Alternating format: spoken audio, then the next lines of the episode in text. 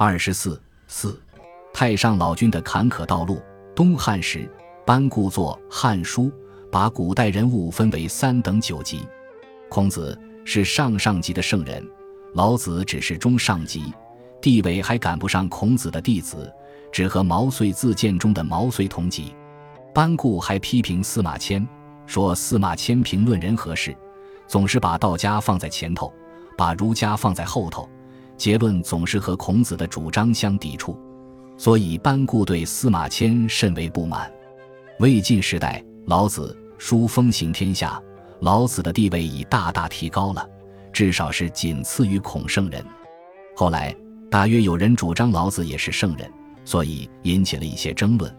有人写文章说老子不是圣人，不过由此可以看出，老子的地位在不断提高。另一面，神话老子的运动继续在发展。至少在东汉末，老君就被称为太上老君。一些道教的信徒们说，老子离合于混沌之气，与三光为中始。他存享丹田，终于道成身化，禅退度世。从伏羲神农以来，为圣者作诗。这就是说，老子也是修成的神仙，并且不仅是汉初采纳了他的学说。而且是从上古以来就常常是帝者之师，所以他受到人民的祭祀。汉代以后，神话老子的运动不断发展。东晋时代，葛洪写《抱朴子》那篇说，修道的人应经常想念老君的真形。老君的真形是高九尺，全身金黄，尖嘴，高鼻梁，眉毛五寸，耳朵七寸，脚上有八卦，坐在神龟上，楼是金的。屋是玉的，台阶是银的，衣裳是彩云做的，高高的帽子一层一层的，锋利的宝剑佩在身上，一百多个童子跟着他，青龙、白虎、朱雀、玄武，每众几十个围绕在他的前后左右，头上是霹雳闪电，他的心像日月一样，无所不知。东晋末或南朝初，有人整理道经，把它们分为三洞四符，三洞最重要。四符仅是三洞的辅佐，老子书被编入四府的某一府，不能入洞，这样的地位是非常低了。后来又有人给道教的神仙排了座次，最高是元始天尊，太上老君仅是元始天尊所度的弟子之一。在北朝，有些道士只讲老君，不讲别的。他们说，道家起源于老子，天地开辟以前他就存在。他住在最高的天上，是一切神仙的首领。他部下有许多官吏，管着天地间的一切神灵。他能千变万化，不断的教化着世人。著名的道士寇谦之说，太上老君命令他改革道教，说张角等人的做法是错误的，吃金丹、行胎息之类也成不了仙，成仙必须要积德行善才行。到了唐朝，唐朝皇帝姓李。当时有人一定会问，至少在心里嘀咕：“你姓李的李渊、李世民，为什么该做皇帝？为什么不该我做呀？”我们看小说、看戏，那上面说程咬金也做过几天皇帝呢。因此，古代的开国皇帝就不能只依靠武力，还要找出神学的根据，表明他做皇帝是出于天意、神的意志。刘邦做皇帝就编造了神话。说自己是赤帝的儿子，李渊、李世民也如法炮制，说他们是太上老君的后代。他们这些后代都做了皇帝，祖先自然应该尊荣。于是，唐高宗封老子为玄元皇帝。到唐玄宗，又叫人塑了自己的像，站在玄元皇帝的下手。后来人们发现，在有些庙里，玄元皇帝之下站着六七个唐代著名的皇帝。要知道，这时候孔子的最高官衔才是文宣王，老子的地位超过了孔子。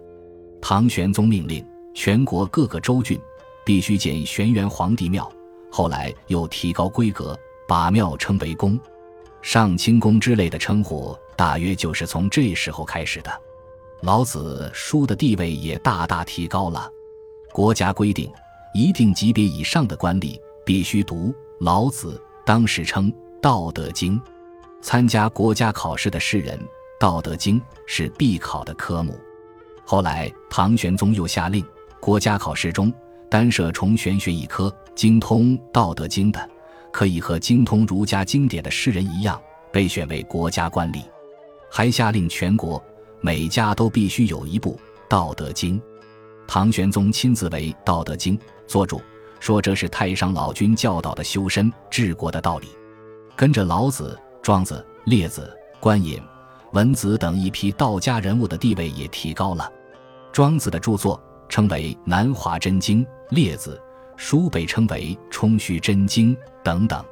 总之，他们和《道德经》一起正式成为道教的经典。淮南子的地位依然如故，我想，大约是因为刘安有谋反的嫌疑。对老子的尊崇引起了对《老子》一书的深入研究。唐朝初年，和尚公老子著》流行。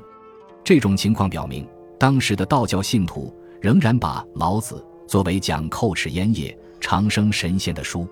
就在这一时期，程玄英做了《老子书》，他认为道是个不有而有、不无而无的东西，对道的理解不应执着于有，也不应执着于无，甚至不应执着于那么不执着。道离不开物，物也离不开道，这是对道。对道和事物关系的正确理解，程玄英不反对求长生，但他认为，人们之所以不能长生，主要是因为有了欲望和竞争的念头。假若没有欲望和贪求，不去和别人争强斗力，而是心中平和、谦恭柔弱，就可以长生。程玄英之后，道士李荣作《老子著》，他说：“常道是虚己之理，不常之道是常俗之道。”在李荣看来。治国和求长生一样，都是常道，是虚己之理，因而具有同样的价值。李荣把太上老君描绘成一个关心下民疾苦的神仙，把《老子》一书说成是治国的纲领。在一切可能的地方，李荣都把老子的文句解说成治国之道。比如音声相和，李荣说这是讲的教化百姓；高下相倾，李荣说这讲的是军民关系。如君主胡作非为，百姓们就会把他推翻。彻底以修身治国的立场注解老子的是唐玄宗李隆基。李隆基做了《老子注》，又做《老子书》。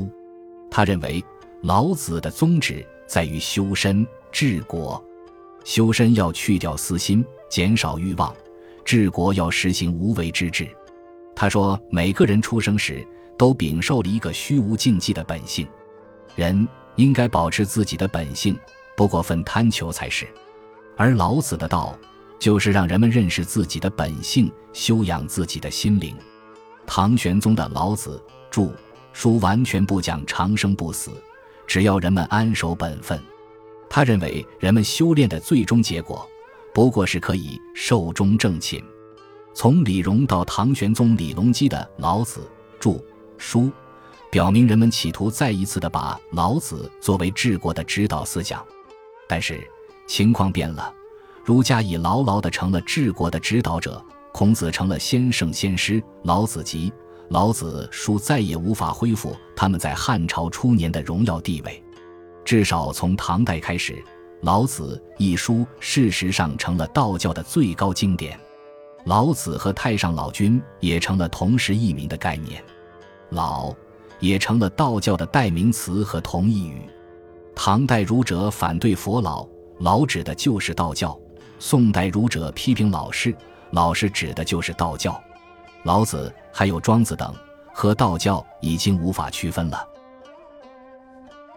本集播放完毕，感谢您的收听，喜欢请订阅加关注，主页有更多精彩内容。